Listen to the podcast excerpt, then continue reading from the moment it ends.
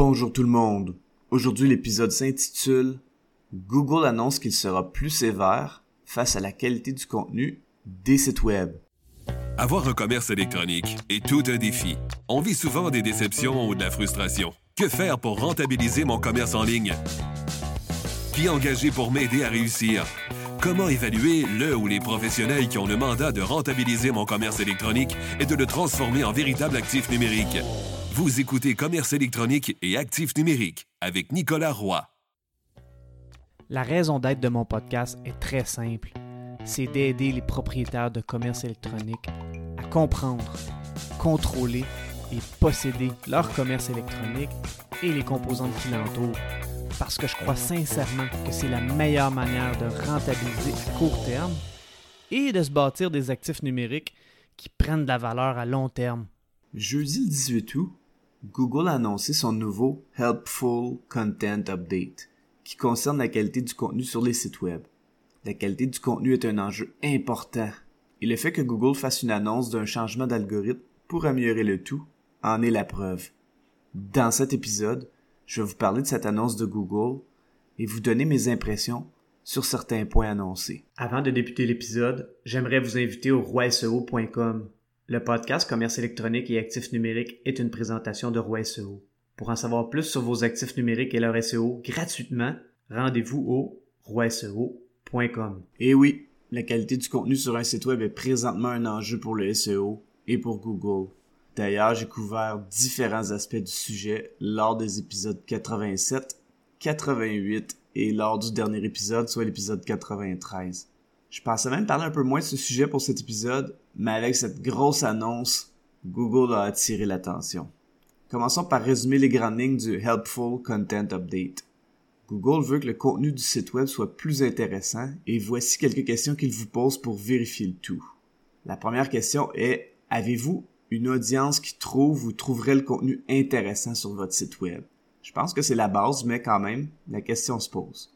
La deuxième, c'est est-ce que votre contenu démontre que vous avez une expertise ou une expérience significative par rapport à un produit, un service, ou par rapport au fait d'avoir voyagé ou d'avoir vécu à un endroit? Donc dans le fond, on veut éviter les imposteurs. Une troisième question qui est demandée par Google, c'est est-ce que votre site web a un sujet prioritaire sur lequel il met l'accent?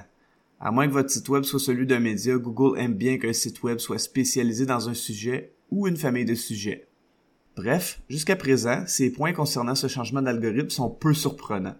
J'ai l'impression que ce changement d'algorithme est une réaction de Google face à la rédaction assistée par l'intelligence artificielle. J'ai couvert ce sujet de façon assez sévère à l'épisode 87 intitulé le contenu généré par l'intelligence artificielle bon ou mauvais pour le SEO. Et ensuite, j'ai contrebalancé avec une approche beaucoup moins sévère lors du dernier épisode, soit l'épisode 93. Je crois que le Helpful Content Update se situe entre ces deux épisodes parce que lors de l'annonce de ce changement, il y avait une section sur le SEO et voici quelques points qui sont sortis. Ces points sont encore sous forme de questions. Alors la première question. Utilisez-vous des outils qui aident à l'automatisation de la rédaction de contenu? En gros, Google prend position face à la rédaction par l'intelligence artificielle. La deuxième question. Résumez-vous principalement ce que les autres sites web ont à dire sans trop ajouter de valeur.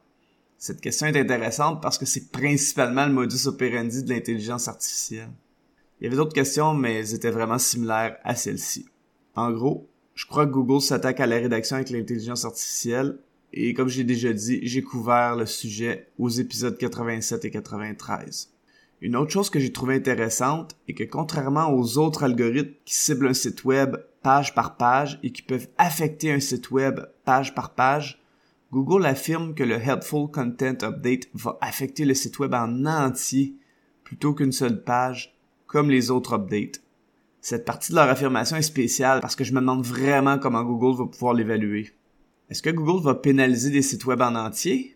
Habituellement, Google pénalise un site web page par page, alors un site web peut avoir une page de pénalisée et le reste est correct. Il y a deux types de pénalités avec Google, soit une pénalité algorithmique ou une pénalité manuelle. La pénalité algorithmique est celle où c'est les algorithmes qui trouvent quelque chose sur une page et qui décident de la pénaliser en la retirant de l'index, soit des résultats de recherche, ou en changeant radicalement son positionnement dans les résultats de recherche. La pénalité manuelle, elle, c'est lorsque un humain chez Google décide de pénaliser une ou plusieurs pages sur un site web. Ce type de pénalité est plus rare parce que c'est pas scalable, c'est-à-dire qu'il n'y a pas de levier sur le temps et l'énergie des employés de Google. Donc, la majorité des pénalités sont des pénalités algorithmiques et comme je l'ai expliqué et surtout très bien illustré avec une histoire à l'épisode 58, les algorithmes sont bien meilleurs pour compter que pour lire. Alors la question que je me pose est de savoir comment Google va faire pour évaluer l'entièreté d'un site web avec cet algorithme? Est-ce qu'il va comptabiliser un nombre X d'entités pour évaluer la pertinence de votre contenu?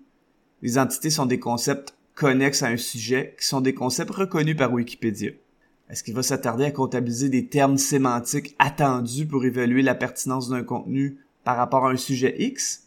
Est-ce que Google va faire une distinction entre les pages d'information, c'est-à-dire les articles de blog, et les landing pages qui sont des pages de vente? Après tout, Google préfère de beaucoup les pages d'information, alors je crois que ce sera un ratio. Sans trop devenir geeky pour vous, tout ce que je peux vous dire est de rédiger du bon contenu intéressant pour les humains, que ce soit du contenu d'information ou du contenu de vente.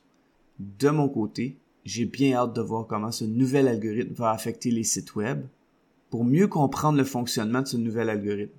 Et oui, ce changement d'algorithme risque de m'apporter du travail SEO et ça risque d'être avec une nouvelle clientèle en réaction à cet algorithme. Dernièrement, Wavency Academy m'a contacté pour savoir si j'étais intéressé à créer une formation en SEO pour les PME. Puisque j'adore partager ma passion en la rendant accessible, j'ai tout de suite accepté. Donc si vous voulez apprendre les bases du SEO en formule over the shoulder, c'est-à-dire que je vous montre comment faire en utilisant des sites web et en vous montrant des procédures et des résultats concrets. Cette formation-là est pour vous. Cette formation-là se tient loin du PowerPoint et elle est abordable. Son nom est la formation SEO DIY pour PME, parce que le but c'est de vous rendre autonome. Pour en savoir davantage sur cette formation, rendez-vous au bit.ly barre oblique SEO-autonome. Je répète, bit.ly barre oblique SEO-autonome. Je vous remercie beaucoup d'avoir écouté l'épisode. Pour en savoir plus sur votre SEO, votre marketing numérique ou vos actifs numériques, rendez-vous au roiseo.com. D'ici là, je vous dis à la prochaine.